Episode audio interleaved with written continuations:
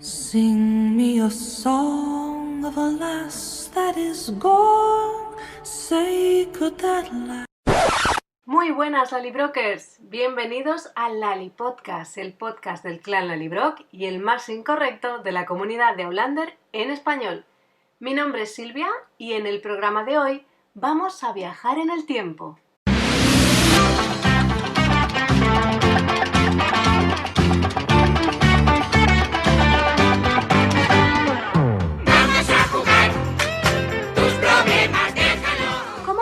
Los viajes en el tiempo en la saga Outlander? Ahora que la serie lleva ya cinco temporadas y hemos tenido varias experiencias al respecto, creo que es buen momento para hacerse esta pregunta y averiguar cuál es la base de todo este asunto.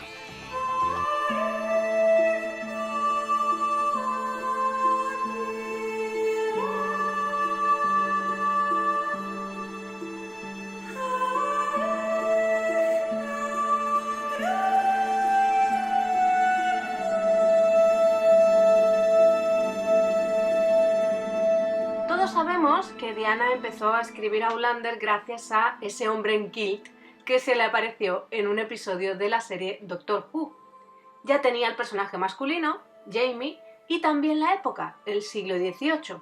Sin embargo, cuando empezó a darle forma al personaje femenino, a Claire, se dio cuenta de que le salían expresiones modernas, así que se le ocurrió hacerla viajar en el tiempo para explicar por qué actuaba de esa manera. Fallen through time. El primer viaje de Claire a través de las piedras es el más misterioso de todos porque se produce por accidente. Ni ella ni nosotros sabemos en ese momento cómo funciona lo de viajar en el tiempo. Poco a poco nos vamos conformando nuestras propias ideas con el correr de la saga y según los personajes van descubriendo más sobre el tema. Lo único que sabía Claire aquella vez, aquella primera vez, aunque quizá no le prestase demasiada atención, es que hay fechas señaladas en las que el velo entre los mundos se debilita. Puede que aún recordéis a la señora Bert diciendo aquello de que en fechas como Beltán o Samhain, los fantasmas deambulan libres haciendo el bien o el mal como les plazca. Pero también tuvieron algo que ver aquellas flores de no me olvides que provocaron que Claire volviera sola a Craignadoon y acabase escuchando el zumbido de las piedras. Para averiguar este punto en concreto tendremos que esperar al libro 10. Hasta entonces hemos ido descubriendo varias cositas sobre el tema a través de diferentes personajes que les han dado de alguna manera a Claire, Brianna y Roger el conocimiento para viajar en el tiempo que después han puesto ellos mismos en práctica.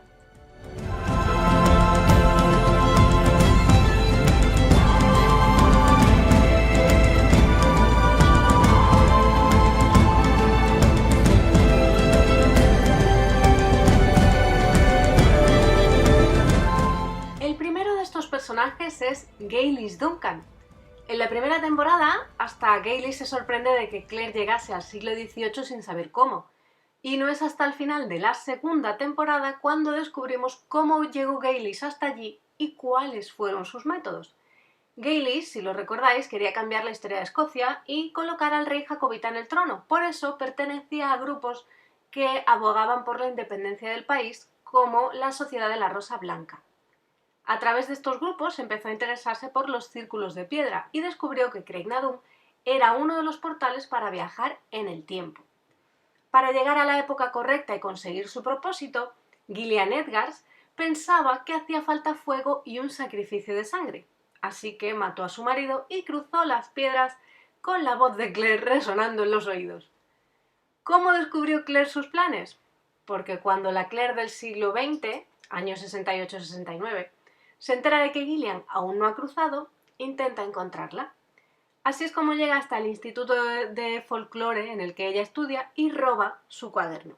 En dicho cuaderno, Gaylis tiene lo que llama un estudio de casos, es decir, un listado con los nombres de los desaparecidos a través de las piedras e investiga los métodos empleados en cada uno.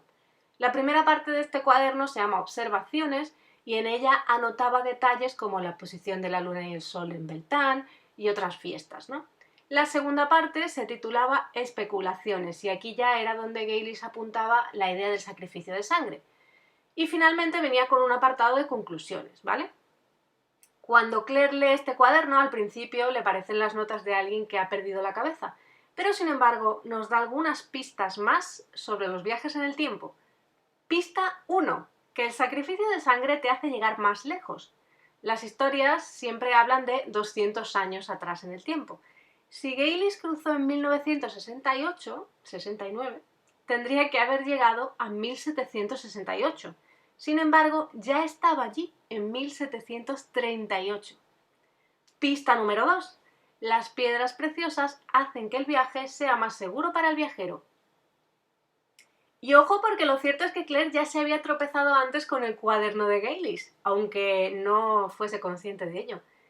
No sé si lo recordaréis, pero en el primer libro, en Aulander, en el capítulo 24, Claire visita a Gaylis y entre los libros que ve en su estantería aparece uno llamado Grimorio del Conde de Saint Germain.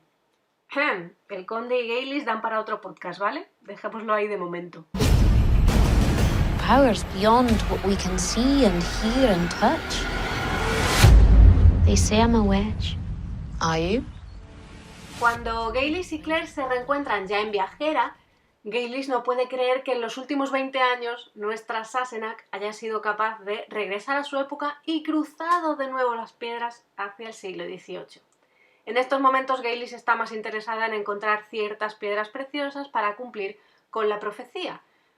Cuando ve la foto de Brianna y descubre que es la última descendiente de los Fraser de Lovat, es cuando planea volver al siglo XX para encontrar a Brianna, ¿no? Pero bueno, obviemos aquí las diferencias entre el libro y la serie, porque si no el programa se nos va a hacer eterno, ¿vale? Nos concentramos en las bases de los viajes en el tiempo. Dejemos la profecía, que ya hablaremos de ella en otro momento. En este tercer libro, también tercera temporada, encontramos alguna cosa inexplicable. No sé si será un agujerito en la trama, a ver, que tiene también que ver con los conceptos que maneja Diana sobre los viajes en el tiempo. Lo explico. Estamos en 1968-69, Gillian no ha viajado todavía y Roger y Brianna se encuentran con ella, ¿vale? Al mismo tiempo, en una visita a su amigo Joe en el hospital, Claire tiene una extraña sensación reconociendo unos misteriosos huesos que resulta que son de Gaylis muerta decapitada en el Caribe. Está Gaylis en, en... Hay dos Gaylis distintas en la misma línea temporal, aunque claro, en una está muerta, una de ellas está muerta. Quizá ello, eso no afecte mucho a este agujerito, no lo sé.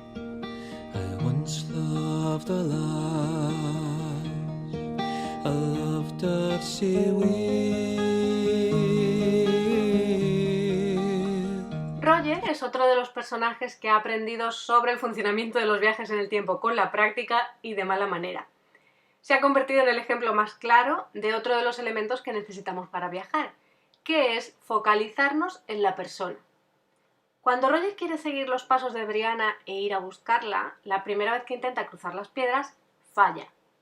Fiona le cuenta que como es algo solo de mujeres, las llamadoras son todas mujeres, las que han viajado ah, históricamente parece que son todas mujeres, quizás solo ellas pueden viajar. Así que juntos investigan si Roger podría cruzar y lo hacen con ayuda del cuaderno de Gaylis que Fiona recogió, porque Gaylis se había unido al círculo de llamadoras de Crane al que pertenecía la abuela de Fiona. Aquí es todo un lío enorme un cuaderno en el que Gaylis anotaba además, como decíamos antes, las extrañas desapariciones en torno a las piedras. ¿Sabéis qué caso estaba también anotado en el cuaderno de Gaylis? La desaparición de Claire.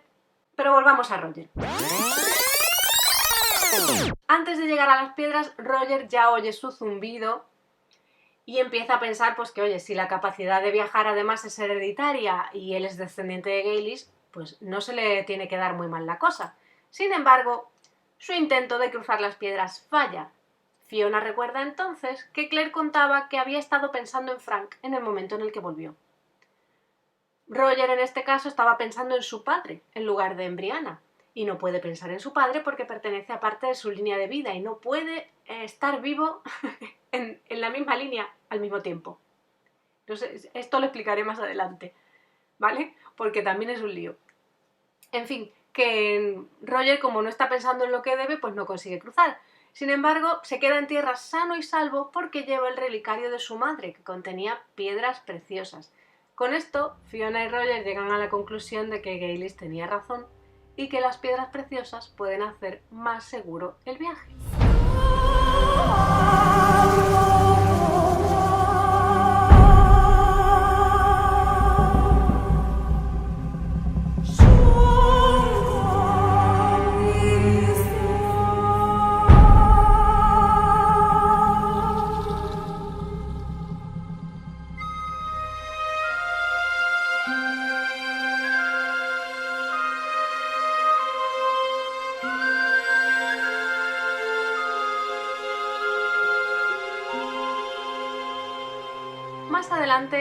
Tema de los viajes en el tiempo vuelve a cobrar protagonismo con la historia de Dientes de Nutria y los cinco de Montauk.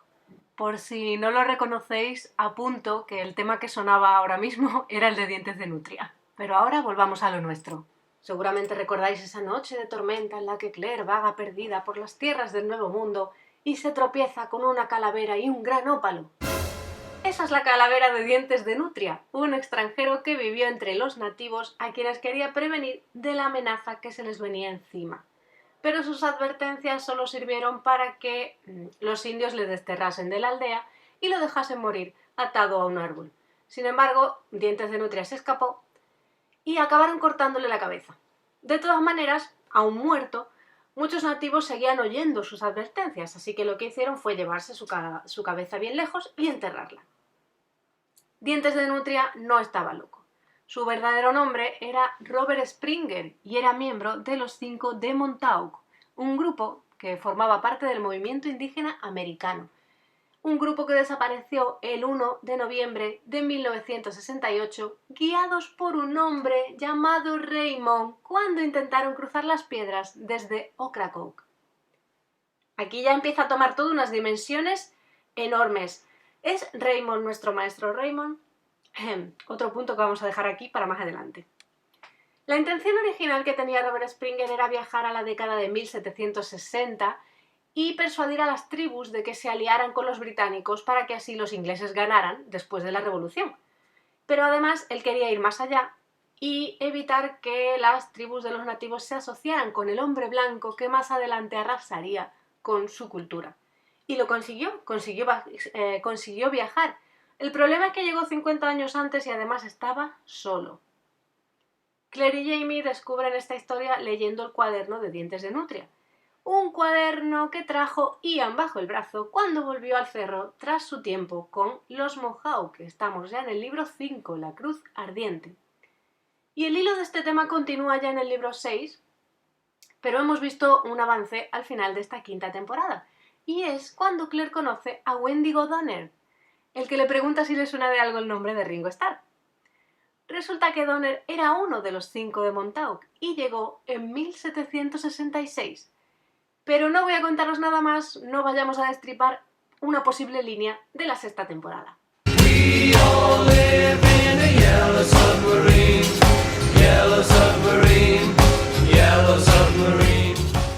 Habéis entendido esta referencia a los Beatles, es que ya habéis leído el libro 6.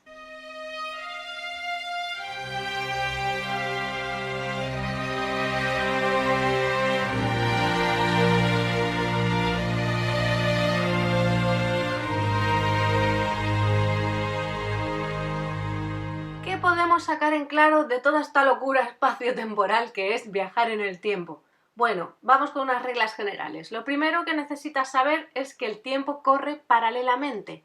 Cuando pasan 20 años en el siglo XX, pasan 20 años también en el siglo XVIII. También necesitamos una fecha concreta, como Beltán o Samhain, que es cuando el velo entre los mundos es más frágil. Necesitamos una piedra preciosa como protección, no vaya a ser que nos achicharremos o quedemos atrapados en la roca, que es otra cosa que puede pasar. También tenemos que focalizarnos en la persona a la que queremos llegar. Y, muy importante, tenemos que tener el gen viajero, sí señores, porque esto de viajar en el tiempo es una habilidad hereditaria. Con que uno de los padres tenga el gen es suficiente para, viaj- para viajar, que es el caso de Brianna. Claire tiene el gen viajero, pero Jamie no. Y el caso de Jamie, hijo de Brianna y Roger, en este caso ambos tienen el gen viajero. Sin embargo, esto del gen viajero nos deja con otro misterio alrededor de Claire, y es quiénes fueron sus padres. Evidentemente, uno de los dos tendría que tener el gen viajero. o quizá los dos, dada la facilidad con la que viaja en el tiempo. Eso sí, el día que Diana nos reveló que Claire y Gaylis eran descendientes del maestro Raymond, ya nos dio material para especular de sobra. Y por supuesto, una cosa muy importante que también necesitamos es un círculo de piedras. Las piedras marcan el lugar en el que se pueden cruzar, porque vendrían a ser así como el lugar que marcan eh, el espacio en el que confluyen las líneas de la Tierra, digamos, esas líneas cargadas de energía. El círculo de piedras más famoso de Outlander es el de Craig Nadon, y con él vamos a inaugurar una nueva sección que vamos a dedicar a conocer un poquito mejor las localizaciones de la serie. Son 80 días, son 80 nada más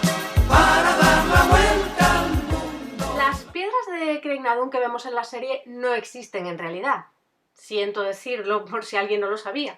Están hechas de cartón. De hecho, alguna vez hemos visto eh, cómo aparecían por algún rincón en un vídeo de rodaje. Pero el lugar en el que se colocan sí que es real. Es una pequeña colina llamada, perdonadme por la pronunciación porque no tengo ni idea de, gaélico. la pequeña colina en la que se sitúan, en la que se colocan, se llama Kinlochrannoch y está dentro de una granja privada llamada, aquí otro nombre trabalenguas, Tuloch Croisk.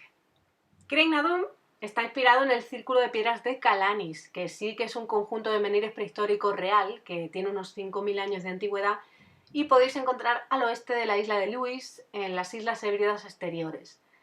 Trece piedras conforman este conjunto y dicen que la más alta marca un enterramiento.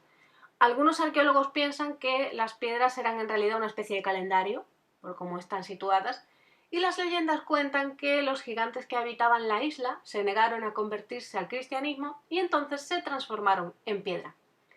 Otro círculo de piedra que merece la pena visitar es el de Clava Crens, en Inverness, y con el que la propia Diana Gabaldón ha llegado a comparar alguna vez su Creinadum, aunque cuando ha hecho esta comparación la saga de Hollander ya estaba escrita, ¿vale? Si planeáis visitar las piedras de Calanis algún día, tenéis que saber que su centro de visitantes tiene una exposición interactiva, una cafetería y hasta tienda de regalos.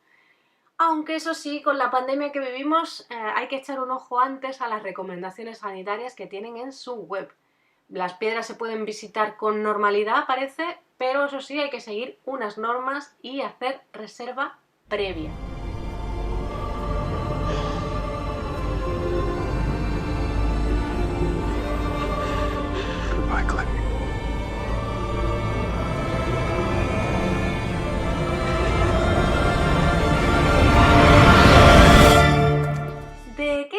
Vosotros en esto de viajar en el tiempo? Porque digamos que dentro de la serie, entre los propios personajes, tenemos dos posturas claras. La de Jamie, que es defensor del libre albedrío, y la de Roger, que cree que la historia ya está escrita. Jamie cree que la historia, al menos en pequeñas acciones, sí que se puede cambiar. Pongamos de ejemplo Culloden, donde salvaron a muchos de los hombres de la Brock, o el propio caso de Claire, que con su presencia en una época que no es la suya, eh, salva a personas todos los días, ayudándolas como médico, ¿no? Roger, en cambio, cree que la historia ya está escrita y no se puede cambiar. De hecho, cuando a Jamie le muerde la serpiente y está al borde de la muerte, Roger está convencido de que no se va a morir porque su destino es morir en el incendio de la Casa Grande, tal y como anuncia el obituario. Diana creo que juega un poquito con ambos conceptos para mm, plantear cuáles son las bases de los viajes en el tiempo, cómo funcionan, qué es lo que les rige. Y son unos, eh, unos pequeños puntos, una serie de puntos, hasta seis, que podéis leer en la wiki de Forastera, ¿vale? Yo os los voy a leer aquí ahora. Así que gracias a la wiki de Forastera por esta recopilación. Primer punto que rige los viajes en el tiempo para Diana. El viajero en el tiempo tendrá solo el poder de acción que le permitan sus circunstancias personales, a pesar de tener libre elección y poder individual de acción. Punto 2. Los grandes eventos históricos vienen generados por acciones colectivas, no individuales. Estos hechos son los que estarán registrados en la historia. Por ejemplo, Claire sabe lo que va a suceder en Culloden, pero sin embargo, como se trata de una acción colectiva, sus circunstancias personales, por mucho que ella lo intente, no le permiten que ese hecho tenga un final diferente o no se lleve a cabo. Lo mismo ocurre, por ejemplo, con los planes que tenía Gaylis de colocar a un rey jacobita en el trono. Es un evento muy grande que depende de muchas personas, no solo de ella, por mucho que ella quiera cambiar ese hecho. Tercer punto. El poder de los conocimientos previos que posea el viajero del tiempo solo es importante en la medida en que este viajero los pueda utilizar según sus circunstancias personales. Y aquí va un ejemplo. Claire, Brianna y Roger saben perfectamente lo que es un coche, pero sus circunstancias personales en el siglo XVIII no les permiten poder fabricar uno. Cuarto punto. Un viajero en el tiempo, haciendo uso de su libre elección, libre albedrío, puede provocar pequeños cambios, como por ejemplo decíamos antes que en Culloden pues, consiguieron salvar a muchos hombres de la Librock. Claire también aconsejó a Jenny eh, plantar patatas para que superaran la hambruna después de la guerra. Esos pequeños, eh, esos pequeños cambios sí se pueden producir, sí los puede provocar un viajero en el tiempo. Quinto punto. Y este punto es el que está relacionado con la calavera de Gaylis y la existencia de Gaylis en el mismo momento. A ver si de aquí sacamos algo en claro. El quinto punto nos dice que la persona no puede existir en dos épocas a la vez. Si una persona intentase existir en dos ubicaciones temporales al mismo tiempo, sería un desastre. Por ejemplo, la primera vez que Roger intenta cruzar las piedras, porque está pensando en su padre. Así que sin saberlo, lo que está intentando es viajar a través de su propia vida, de una época en la que él mismo ya existía. Como eso no puede ocurrir, no pudo cruzar las piedras gracias, eh, menos mal que consiguió sobrevivir gracias al relicario de su madre. Y el sexto y último punto se llama el giro Moebius del destino, que es una, em, es una situación en la que por libre elección del personaje tiene lugar una realidad histórica personal que no hubiera sido posible sin esta acción del personaje. Un ejemplo claro es cuando en Tambores de Otoño Roger salva la vida de un bebé que resulta que es eh, antepasado suyo, aunque él no lo sabe. Esto nos quiere decir que un, viajero en el tiempo, que da un paso consciente, aunque aparentemente insignificante, anula con esa acción un riesgo personal. Este tipo de situación se parece mucho también al tema de la predestinación, que es algo que Diana explica en el libro de Hollandis Companion, volumen 1. Eso de que a veces nos gusta sentir que hay alguien al mando. I really didn't do anything. I heard this buzzing sound and, and I just touched the stone.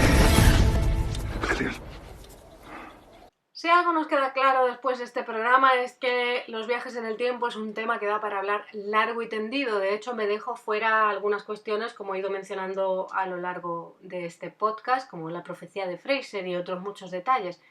Pero vamos a seguir el ritmo, de la serie de televisión para no hacer demasiados spoilers y nos vamos a quedar de momento con esos cimientos sobre el funcionamiento de los viajes en el tiempo que hemos plantado en este programa.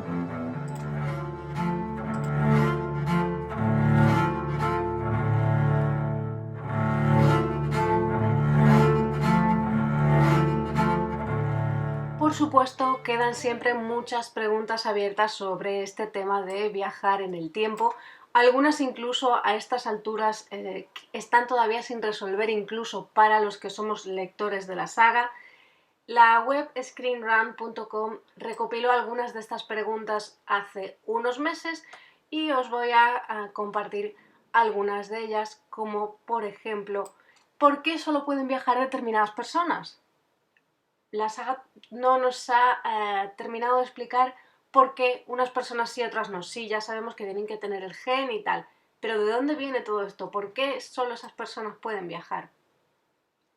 ¿O por qué los portales todo el tiempo... Eh, ¿Por qué los portales siempre te llevan al mismo, al mismo tiempo? A la, misma, a la misma época. Sabemos también que uno no puede eh, viajar en el tiempo dentro de su línea de vida pero podrían a lo mejor Brianna y Roger viajar a un futuro donde ya estén muertos. Se podría crear también, por ejemplo, una paradoja eh, de predestinación, digamos. Por ejemplo, eh, es un punto fijo en el tiempo, ¿vale? Si los jacobitas ganaran, la historia tal cual la conocemos cambiaría y entonces el presente sería diferente Y eso podría significar entonces, eh, si Culloden cambiase toda la historia, ¿afectaría a que Claire se casase con Frank y por tanto ella no viajase a través de las piedras? Aquí todo, todo está conectado.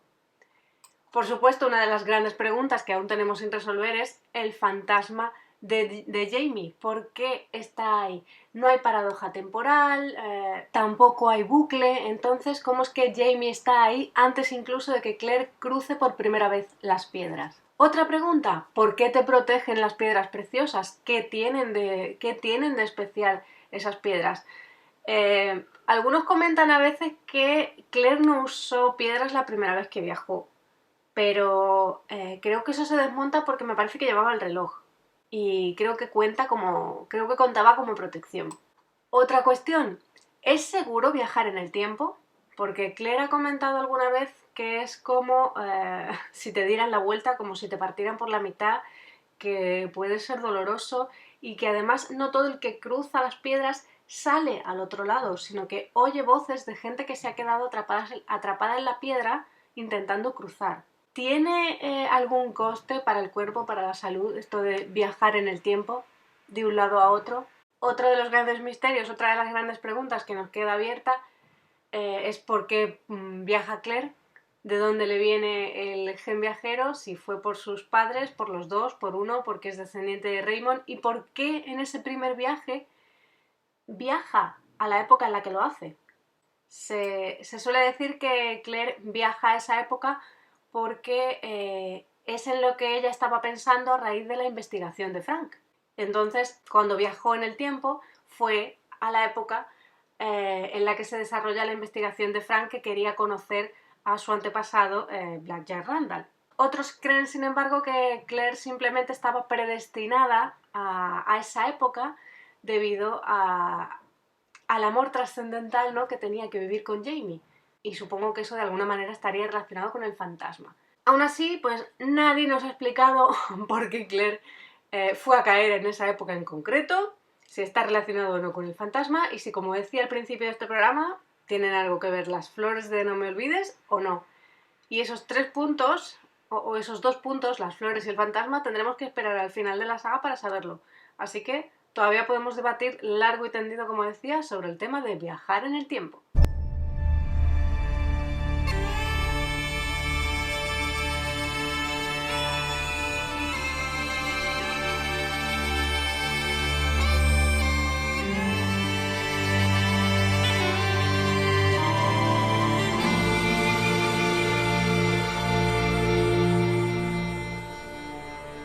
Aquí termina nuestro viaje a través de las piedras. Espero que os haya gustado este programa, que os haya resultado interesante, que os haya también aclarado algunas cositas porque es un tema bastante complejo en el que además Diana parece haber invertido mucho desarrollo.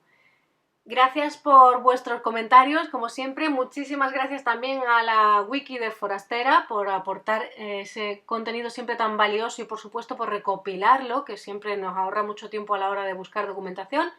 Muchísimas gracias a vosotros que estáis al otro lado escuchando siempre este Lali Podcast en cualquier plataforma que elijáis, porque ya sabéis que esta temporada está en todas partes. En YouTube, en iVoox, en Spotify, Google Podcast, Apple Podcast, iTunes. Buscando donde queráis y nos escuchamos en el próximo programa. ¡Adiós!